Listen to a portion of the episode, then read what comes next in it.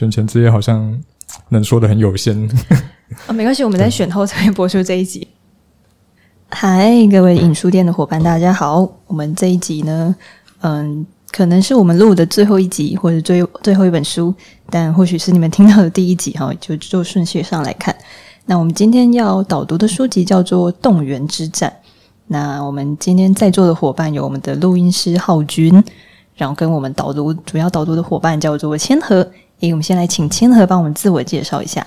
诶，嗨，大家好，那我是千和。那我大学的背景主要是学习与媒材设计学系毕业的。对，一个很长的科系名称。对，它是一个偏向比较偏数位教材设计的科系，可以这样去理解它。那我目前的工作主要是在一间智能理财的数位金融公司去担任跟数位行销有关的工作内容，这样子。哦，数位学习、数位教材相关，其实我也是数位教材相关的科系。同号，同号。对，但我觉得，诶，数位学习跟这本书《动员之战》好像有点落差。那你当初为什么要选这本书啊？嗯。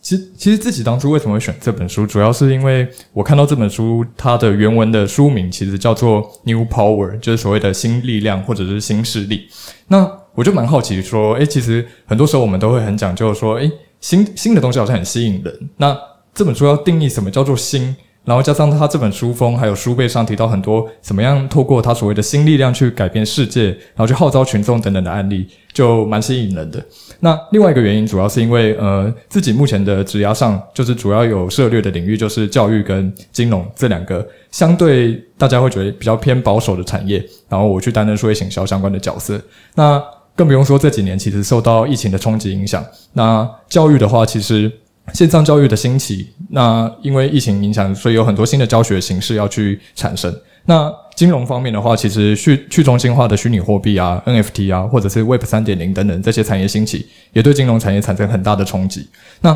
所以工作上其实也蛮常会被问说，诶，那你们公司或你们产业上有没有一些新的方法？有没有什么新的工具啊？或者你观察到什么新的趋势？那可以去做结合的。所以这本书。强调这个心其实怎么去改变世界，然后怎么样运用在公司内部等等的内容，其实真的是蛮吸引我的。对，嗯，诶，这本书其实它有一个副标，就算它的中文翻译叫做《动员之战》，但它的英文英文叫做 New Power。刚刚千和有提到嘛，那它的英文的副标叫做 How Power Works in Our Hyper-Connected World，就是这个力量到底是怎么在我们这个高度连接的世界运作的，and how to make it work for you。就是那你要怎么样的让这个力量为你工作，就为你效劳？所以，嗯，这其实就是这本书的核心观念。诶，那你觉得这本书是适合谁看呢？嗯，我后来看了这本书，发觉，诶，我的确蛮适合看的。然后我看完之后，觉得可以去推荐给两种类型的人。第一种的话是，嗯，你可能是一位现在可能满腔热血，然后你有抱负，或者是想要去提倡某一个你想要去改变的一件事情。那你正在思考怎么样动员群众，然后去对社会产生一些影响的一些主事者，我觉得这种人蛮适合看这本书的。那另外一种的话，就是嗯，现在刚好也年底了，那很多人可能正在思考说，年底了又要转职了，那你要怎么挑工作？你可能会在思考说，诶。要选择一间品牌很响亮、比较传统一点大公司，还是你要去一个呃理念很吸引人，然后相相对新创，然后比较灵活的公司？那我觉得，不管是刚刚提到很有社会抱负的这种人，或者你正在思考年后转职的人，其实看完这本书，我觉得都会有蛮多想法的。嗯，那所以这是一本关于新力量跟旧力量的书。那或许在开始这个新力量是什么，跟旧力量是什么之前，那不知道千和可以帮我们前情提要一下，就是那为什么作者要写这本书，或者是那究竟嗯新力量跟旧力量，什么是旧力量？旧力量的世界发生了什么事？那为什么会导致现在有新力量这个局变呢？嗯呃，作者会写这本书，其实是他有观察到现在的世界其实常常会有所谓的新旧势力在拉锯或者是对抗。那偏激一点，甚至是分化对立，然后变成了各说各话，都没有交集或者是沟通的可能。那以作者的心态来讲，他其实非常不希望说世界变成这样子各说各话的局势发展，所以他当然是希望说，嗯，不管是新或旧，其实没有所谓的谁是比较好的，谁是比较坏的，应该是有一些更开放的思维或者是方法，可以去让新跟旧之间可以去共创一些让世界更美好的事情。那嗯，那所以到底什么是新力量，或者是什么的？什么是旧力？就是你怎么定义那个新，跟怎么定义那个旧啊？嗯，以嗯，我这边可以举书中的一个例子，就是他举了两个很著名的电脑游戏。第一个就是小时候我们从小玩到大的俄罗斯方块。那俄罗斯方块是他用来比喻是比较偏旧势力的例子。嗯，另外一个的例子的话，则是创世呃，当个创世神 Minecraft，这是一个当做比较新的例子。为什么他会举这两个游戏来去举例说呢？俄罗斯方块是比较旧的势力的。象征。那 Minecraft 比较像新的势力的象征呢？我可以举一下游戏的情境来跟大家说明一下。那以俄罗斯方块来讲的话，我们其实，呃，俄罗斯方块它就是会先告诉你下一个积木是什么。那它从上到下，你接到这个积木之后，你就要把它做消除的动作。那诶，从上到下，上面告诉你一件事情，下面去执行。诶，有没有觉得这其实很像？如果你在大公司里面阶层制度很完整的话，他如果主管告诉你要做一件事情，就只能照那件事情去做。那这件事情某些程度而言，其实跟旧的管理方式由上到下蛮像的。那另外一个游戏，当个创世神 Minecraft，呃，大家如果没玩过，我可以跟大家说明一下，它也是一个跟方块有关的游戏。但是你可以想象说，你可以用不同的方块去组成说。你喜欢的，比如说你喜欢的车子长什么样子？你想要做一件你自己的 T 恤，你可以用不同的方块去组成成你想要的样子。那甚至你可以大一点，就是你可以打造一个你自己喜欢的聚落，你喜欢的世界长什么样子？这样子。那这边把自主权然后给到每个玩家身上，相对而言其实就跟新的势力里面由下而上这一点蛮像的。所以这边我想要先用他书中提到的俄罗斯方块跟 Minecraft 当个创世神这两个游戏来跟大家说明一下。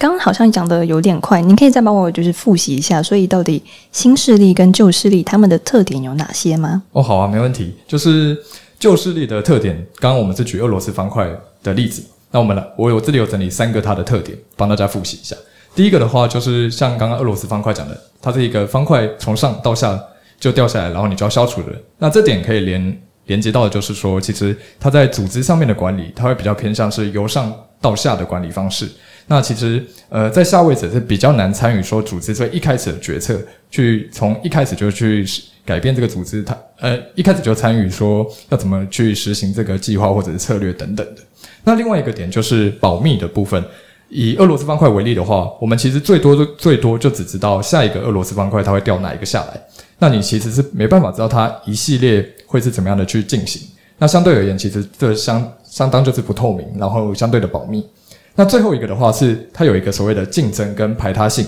那可能国中或高中的时候，大家有玩过 Battle，就是 Terrorist Battle。那其实这个游戏就是大家要比较谁消比较多。那最后只会有一个赢家，并不会有两个人同时当赢家这样的情况，顶多平手这样。所以它相对而言是竞争跟排他。那这是旧势力的三个特点：由上到下，然后相对保保密，然后还有它的竞争排他性。那讲完旧势力的话，我要讲新势力的特点。那我一样整理三个特点。那这边的话，我想要举呃一个例子，是办公室的空间的配置。那第一个的话就是呃，如果你如果在大公司的话，其实你常常会看到的是不同的办公区域，它可能会有很多的 OA 隔板。那这个隔板会造成什么？其实就会发觉说，诶，你可能没有办法了解说你的同事正在做什么，你的主管正在做什么。那相对而言，如果是一个新势力或者是一个比较新创的环境或空间的配置上，他可能会故意呃放比较长的一个长桌。那这个长桌上面，你可以看到不同的人在做什么事情。那第一个回到他的管理方式，就是它是一个由下到上，就其实在这个空间里面，呃，每个人都是在一个呃平等的平面上面。那你是有办法去由下到上去接触到你的管理者去讨论的。那第二个的话就是透明。因为你在一个没有隔板的空间里面，其实你可以很清楚的知道说，他现在可能正在忙什么事情，或者是他现在是不是可以被打扰的。那这样的氛围其实就可以再到最后一个点，就是他是比较鼓励分享还有交流的。因为当你知道他，你更容易接触到他的时候，其实分享跟交流的契机也就多了不少。这主要是旧势力跟新势力它分别的三个特点，这样子。嗯，所以我们可以了解到，嗯，其实旧势力它。通常都会叫我们，嗯，就是它比较传统嘛，可能会叫我们遵守一些事情啊，或者是比较守旧一点。那新势力我们可以理解成，它鼓励更多的交流，或者是创造新的内容。那甚至是我们可以透过这个内容去去形成一个社群。那我想这本书应该更多的是提到这个新势力。那或许，嗯，千和可以帮我们分享一下书中有没有聚焦在新势力，然后提供的一些方法或者是原则呢？嗯。这本书里面的确就如亮亮刚刚提到的，新书里面有很多新势力的方法或原则。那我这边精选一个，我觉得最从个人或者是组织你都可以应用的一个原则，它叫做 ACE A C E，就是王牌那个 S。那这本书里面提到 S 的 A 是代表什么呢？A 是代表说 actionable，就是它是一个可具体行动的。那 C 是 connected，就是可以连接的。那最后一个 Extensible 一是代表这个可扩展、可延展性的。那讲完 ACE，可能大家会有点模糊说，说那我到底实际上要怎么应用呢？那书里面有提到一个呃，之前广为疯传的一个例子，就是冰桶挑战这件事情。那我今天虽然这是广为疯传，可是可能还是有人没有听过冰桶挑战。我跟大家说明一下冰桶挑战，它的起源其实是主要是去协助一个渐冻人的组织去做募款的动作。那过往的募款可能会比较单纯，就是呃，你可能建立一个网站，然后那个网站可能会给你一个呃募款的连接，或者是你就直接抖内它这样子，相对而言其实是比较没有互动的可能性。但是如这个组织去年会呃过往会让这件事情变得广为疯传，其实是它导入了 ACE 这样子的原则去宣传这件事情。那我们来看一下，就是冰桶挑战当初 ACE 它分别是应用在哪些层面？那第一个的话，我们从 A actionable 可具体行动的来看的话，呃。他有提到说，就是你除了捐款去支持这个渐冻人组织以外，其实你必须要将你把冰水从头上倒到身体上的这个冰桶挑战的影片，去上传到你自己熟悉的一个社群媒体上面。那这是他在 Actionable 告诉你很具体的行动，就是你要怎么样去参与这个活动，去响应它。那 C Connected 有连接性的，就是它可以透过社群媒体上面，其实你可以 take 别人去分享它，去点名它。那这样子的。话，你就可以除了触及到你身边比较熟悉的同侪团体的话，那你甚至可以大胆一点，你可以去点名一些平常不在你生活圈，可是你一直在关注的一些公众人物。那这样子的话，你就可以跟他做出一个连接，就是说，诶，虽然我们可能我是 nobody，但是他可能是很有名的人，但是我们对于这个活动这个价值观其实是呃有认同感的，我们都是对这个活动是有兴趣的。那最后一个就是 extensible，就它是一个可扩展性的。就是一个好的活动，他提到就是说，诶，除了你可以响应这个群体以外，你其实也是可以玩出自己的花样或特色。那以这个活动来讲的话，就是呃，每个人都是一个独特的个体，然后你拍拍摄的形式其实也是不一样的，所以你拍出来的影片绝对都是独一无二的。那这样相对而言，呃，可能我拍的影片跟贝克汉拍的影片，或者 Lady Gaga 拍的影片，各自有各自的特色，然后各自有各自的客群，各自有各自的粉丝。那这样其实每个人都有机会去有自由挥洒的空间。那用了 ACE 之后，那具体成效怎么样呢？结果就是他只花了四个礼拜，他就筹到八千八百五十万的美金。那相对他去年同期的时候，他其实只筹到了两百六十万美金，所以这个成效差异其实是非常的剧烈的。嗯，好，我们可以从书中这个案例知道，这个 ACE 其实是在新势力里面打造，就是传播力，就是很著名的三个设计的原则。那它分别是，就是 A actionable 可具体行动的。那 C connected 可连接的，那包括嗯 E intensible 然后可扩展的。那或许除了书中这个案例，就是冰桶挑战这个国外的案例，那不知道清河有没有呃台湾的案例可以跟我们做分享呢？嗯嗯、台湾的案例的话，其实我想举就是前阵子呃疫情刚开始的时候，有一个台湾 can help 这样的口号的这个案例。那如果我们再以刚刚提到的 ACE 这个原则来看，当初台湾 Can Help 为什么会在社群上被广广为疯传呢？我们其实也是有迹可循的。那第一个的话就是 A，它的 Actionable 可具体行动的，就是当时其实台湾有非常多的内容创作者，他去主动就是开放的告诉大家说，诶，是可以授权或转发相关内容。那其实很多的 Twitter 上面的网友，或者是更很多社群媒体的平台，都可以去协助分享，然后并且你可以在贴文里面去标注一个 tag 叫做台湾 can help，那他把这个具体行动讲得非常具体。那 C 的话可连接性就是，诶，你对这个行动有响应，那你就可以转发这样子的内容，或者是你转发内容的同同时，你可以去阐述说，诶，你的观点是什么？那这样你就可以去连接到说，诶，同样热爱台湾，然后认为台湾可以去帮助别人的这这一群价值观的人，那一起为台湾做发声。那一 extensible 的话，可扩展性就是，诶，其实也发掘到很多品牌端，就是他们也以台湾 can help 去发想说，诶，以他们的品牌或者是以他们的产品，那他们可以用怎么样的特色创作去结合起来，相关的防防疫的相关资讯啊，或者是知识啊，去散播出去。那其实最后的结果就是很明显的，就是在那段期间，我们可以被各式各样的品牌、各式各样的内容创作者、各式各样支持这样子行动的人，都在你的社群媒体上面提供相关的资讯给你。嗯，诶，这样听起来，这个 ACE 真的很厉害，它真的是一个王牌。就是如果我们有任何想要传播的点子，就可以透过这三个设计原则去传播。那呃，真的是这样吗？不知道千和可以帮我补充一下，ACE 真的有这么厉害吗？嗯。但我觉得很多时候就是事情就是不能只看好的一面，就是我们还是可以想一下，就是说，呃，真的这么好吗？它有没有什么不好的案例？那我们反而要警惕一下，ACE 如果用在不好的案例的话，可能会造成什么样的威胁等等的。那这边我会想要再分享回书中的例子，就是他提到就是 ISIS 以前呃伊斯兰国这个圣战士的这个组织，他过去也其实透过 ACE 这样的组这样子的方法去。号召说加入他们的组织，那甚至产生了一些恐怖的行动。那如果以他们的这样子负面案例的话，我们来讲想想看，ACE 它分别是怎么样去应用的。那第一个可具体行动的 actionable 的话，它一样是透过社群平台上面，它去提供可以很具体的要怎么样加入 ISIS 的组织。比如说，它是在全球去做号召，那你可能是从不来自世界各地的人，那你可能要怎么样打包你的行李？你行李里面要放什么东西？那他全部都帮你把行李清单都列好了，你根本不用去想你要怎么准备，那那你就可以产去想加入这个组织，产生具体的行动。再来是 C 可连接性的 connectable，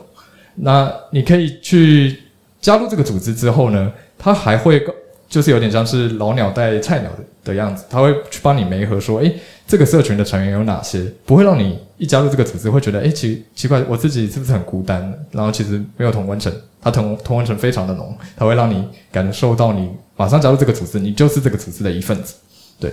那最后一个一的话，可以延展性的话，他们也有想出一个呃 slogan，叫 “You only die once”，哦，听起来就很耸动，就是说你人的一生反正终究终将会一死，所以你做这种偏激的行动，其实呃是不用去畏惧的。那甚至他用这个 take 到用这个 take 去鼓励说，诶，你可以去分享。你首次响应这个组织之后，甚至杀人的相关的内容或图文，那这样子的内容其实是相对很容易吸引眼球，因为是新三色为主嘛。那然后也很有扩展性，因为每一个人杀人第一次杀人的样子，哇，够耸动，够可以扩展出去。那我们这样子看到一个负面的案例，就是说他用了 ACE，但他其实对于可能我们普世会追求的和平这件事情，就产生了威胁嘛。嗯。那所以，嗯，这本书我们从就是可能旧势力开始讲起，然后讲到，诶，所以现在发展成一个新势力。那所以这本书虽然聚焦在新势力，所以他是想要在呃吹捧这个新势力嘛，或者是他在抨击这个旧势力到底发生了什么事？那不知道书中有没有就是为这个两个势力这边拉扯，然后做了一些结论呢？嗯，像你刚刚有提到 ACE，它其实是不管你是个人或者是。组织或群体，你都可以去用这样子的原则去做。那也有听到好的应用的案例，也有呃不好的应用的案例。嗯，那我们我们这边可以拉回到，就是说 ACE 它可以应用到个人以外，我们如果从组织的层面来看，其实这个作者后后面还有提到一个概念，就是说，呃，我们在运用这种新的力量啊，如果要导到一个陌生的环境或者是组织的时候，其实我们要去思考说，到底这样子的力量其实是。真实的 new power 还是其实只是一个装模作样的假先知？对，那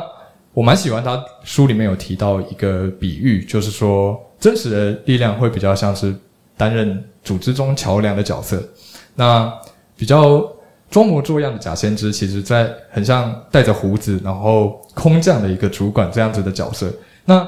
所谓的桥梁跟胡子，我觉得我可以再补充一下，就是说桥梁为什么是一个真实的？呃，真真力量，然后而且是好的一个比喻呢。因为其实如果你在一个组织里面或在企业做转型的时候，你是一个真的想要有心，然后用新力量去推动或改革的人，其实你必须要融会贯通的是新旧势力它分别它可能既有的流程或者是既有的系统是怎么样去运行的。那你再从中去取一个交集，去担任一个像桥梁的地方，让他们可以去交换彼此缺乏互补的资源。那这样的角色其实真的，我觉得他用桥梁来比喻真的是很具体。也很具象。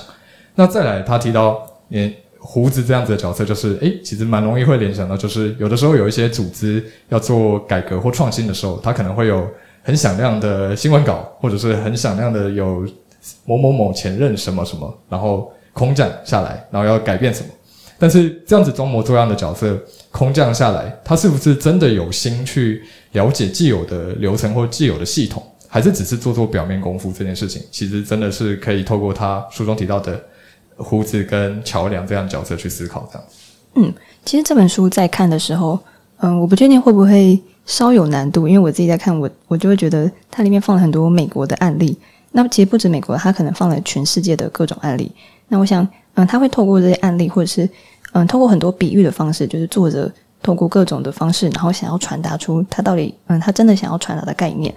那或许，嗯，大家在看完的当下，也可以就是想想看，刚刚千和所说的那个部分。那不知道到最后，诶，千和有没有需要补充的，或者是可以帮我们为这本书做一个小小的总结呢？呃，这个部分的话，嗯，作者其实在尾声的地方有提到一个概念，然后它叫做全端社会。那全端的英文是叫 full stack，又是一个相对艰深的字。那其实全端这个字，它原本的意思就是，呃，它比较像是以如果以一个网站来讲的话，前端比较像是一般我们在浏览这个网站使用者一般接触到的这个部分，然后叫做前端。那后端的话，你可以把它理解成说，呃，当使用者针对你现在前端的这些画面去做了一些动作，或者是提供了一些 input 给你输入之后给你之后，那后端的人要怎么样去对应你这些动作，从他的资料库里面去拉对应的东西给你，你可以这样去去理解前端跟后端。那全端的话，就是你必须要前后端能兼顾。对，那他提出这样全端的概念，在社会上就。就是说，你在这个社会上，你必须要能由浅入深，你都可以去产生影响力，然后去，嗯、去发挥自己的能改变的一些事情。那他也把社会去比喻成说，诶，这个社会其实我们每个人身处在社会上，就是一个巨大的画布。然后我们在这个社会上的运作啊，然后每天的生活啊，其实就是这个画布上面的一幅作品这样子。那每个人其实都可以为这幅作品去产生一个呃贡献，然后去。为自己心目中的理想世界去做努力。那我自己看到这段的时候，我是突然有一个想到，就是说，诶，我们可能常常会去看，呃，《清明上河图》这样子，可能故宫里面也很常会展这样子的东西。那其实像这样子的艺术品，当时也是把当前的社会风土民情，然后去保存下来，就很像他说，诶，这个社会就是一个画布，然后它未未来会成为一种艺术。那我觉得用这样子的角度去理想理解一下，说，诶，这样子这个巨大画幅的事情其实还不错。那但是美好的社会跟呃全端社会的来临，嗯，我觉得当然积极一点，我们要相信它是指日可待，快快到了之类的。但是在它还没到之前，我们可能可以去做一些努力，对，就是从自己开始，就是。既然我们都已经说我们是这幅画的一份子，那我们就可以在这幅画里面自己身上去做一些贡献。那去培养说，诶，他刚提到的全端能力，全他提到全端能力就包含就是他新势力。我们最前面有讲到，就是他是希望你可以是一个思想上面呃是一个开放，然后你是一个可以勇于分享，然后你是一个比较透明，然后会跟别人去产生交流的人。所以再回到前面他提到说 ACE 这样子的原则的时候，其实。如果我们把 A C E 就再再复习一次，A 是行，就是具体行动，那 Connect C 是可连接性的，然后 E 是有扩展或延展力的。那如果这个时候我们在这个巨大画布用 A C E 的原则再加一个 F，就变成 F A C E，就是 Face，就是用 Face 这样的原则。F 是代表什么呢？我这边加入 F 是希望我们可以保持一个流动的流动性的这种特质。这个流动包含的就是说，嗯，你思考上面的流动，然后去搭配说，呃，其实有很多事情它并不是死板板的，就是只有黑跟白。其实它过程中其实会有一些灰色的地带。那如果你有这样子流动然后开放的思维的话，再搭配他提到的行动力，具体行动的 A，然后你有连接别人的这样子的社群的概念 C，然后再加上你会在。呃，融入群体的过程中，也保留你自己的个体特色的话，那你有这样子 face 的原则，其实你就有能力在当下这个很变动然后的社会上面去做穿梭。那不管在任何的环境里面，其实你都可能会有你的筹码，可以在旧势力或新势力里面生存。对，嗯，诶，我很喜欢谦和这个 face 的原则，诶，就是我们我觉得我们都是灵活的个体，那我们可以保有这个流动性。那因为我们具备这样子的思考能力，那我们也有具备足够的行动力，所以我们可以跟别人建立连结，那或者是建立自己的社群，那甚至是可以将别人的概念或者点子去做延伸，那变成自己的样子，或者是将它扩展跟蔓延。那最后的最后，诶，不知道谦和这边有有其他的东西想要为我们补充吗？就包括书中或者是你自己。嗯，我自己的话，其实觉得。A C 这样子的原则，它应用的途径就是可大可小。对，那如果你想要用 ACE 这样的原则去做，从生活一些小事开始的话，你或许可以，比如说，呃，像我其实会蛮关注一些可能偏向教育相关的社会议题。那其实，呃，你就可以针对说，诶，你关关注那个社会议题，也许你只要做一个转发或分享，甚至你就不要吝啬的给那个贴文按赞等等的。针对你那个关注的议题，先表达出你跟他的互动，即使是在社群媒体上面，但不是实体，不是实体的见面等等，你都可以先从这些很小的细节，先建立你跟他的连接。那再来的话，其实刚好适逢最近是选举，那虽然这一集上线的时候可能 选举 已经投完票，只能看投票结果，但是毕竟未来还有很多次投票的机会嘛。嗯，那其实投票这件事情，就是你可以去响应这，嗯不。去响应说，诶，这个候选人他可能提供的证件，然后是你关注的议题，然后你可以行使你的公民权去呼吁他。那某些程度而言，其实就符合这本书《动员之战》。虽然你不不一定是号召者，但你可以先从一个参与者开始。对，嗯，诶，那那我最后再补问一个，嗯、那就是身为就是数位媒材、数位教材科系的你，那你读完这本书之后，你觉得这本书是可以帮助到这个科系的呃哪一个部分啊，或者这个产业的哪一个部分？嗯，对，其实我看这本书的时候是蛮常想到自己的科系背景，还是真的是蛮适合看这本书的吗？对，因为嗯，因为所谓的教材，其实我们不应该去限制说它会应用在哪些场域。就是如果你想到教材就只会应用在学校单位或者学校机构的话，其实会蛮可惜的。因为其实教材它是可以帮助你的组织去运作的更顺畅，或者是更流通的一些一个媒体的形式，所以其实它不一定是，虽然它叫教材，跟它它其实可以呈现的方式，我们我们不应该把它想的那么局限，只能应用在学校相关的单位。而且其实疫情影响，有很多的组织或企业正在做数位转型的动作，那他们光是要熟悉呃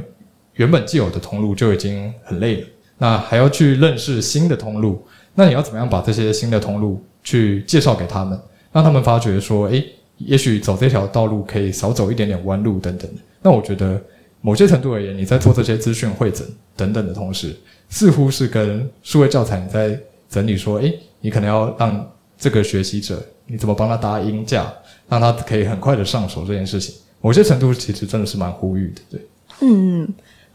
那今天就是我们这一本《动员之战》。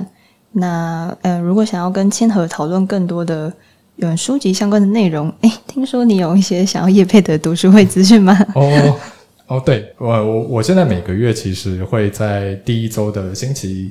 三的时候会办一场读书会，然后在台北吗？主要是在台北。嗯，对对对。通常通常人数都会控制在大概十五到二十个人，是一个比较舒服的范围。因为我们那个读书会比较像是说，嗯，我们我们我们会有负责人去导读这一本书，然后来参与者的人其实不一定要看完整本书才才可以参加。那我们针对书中里面的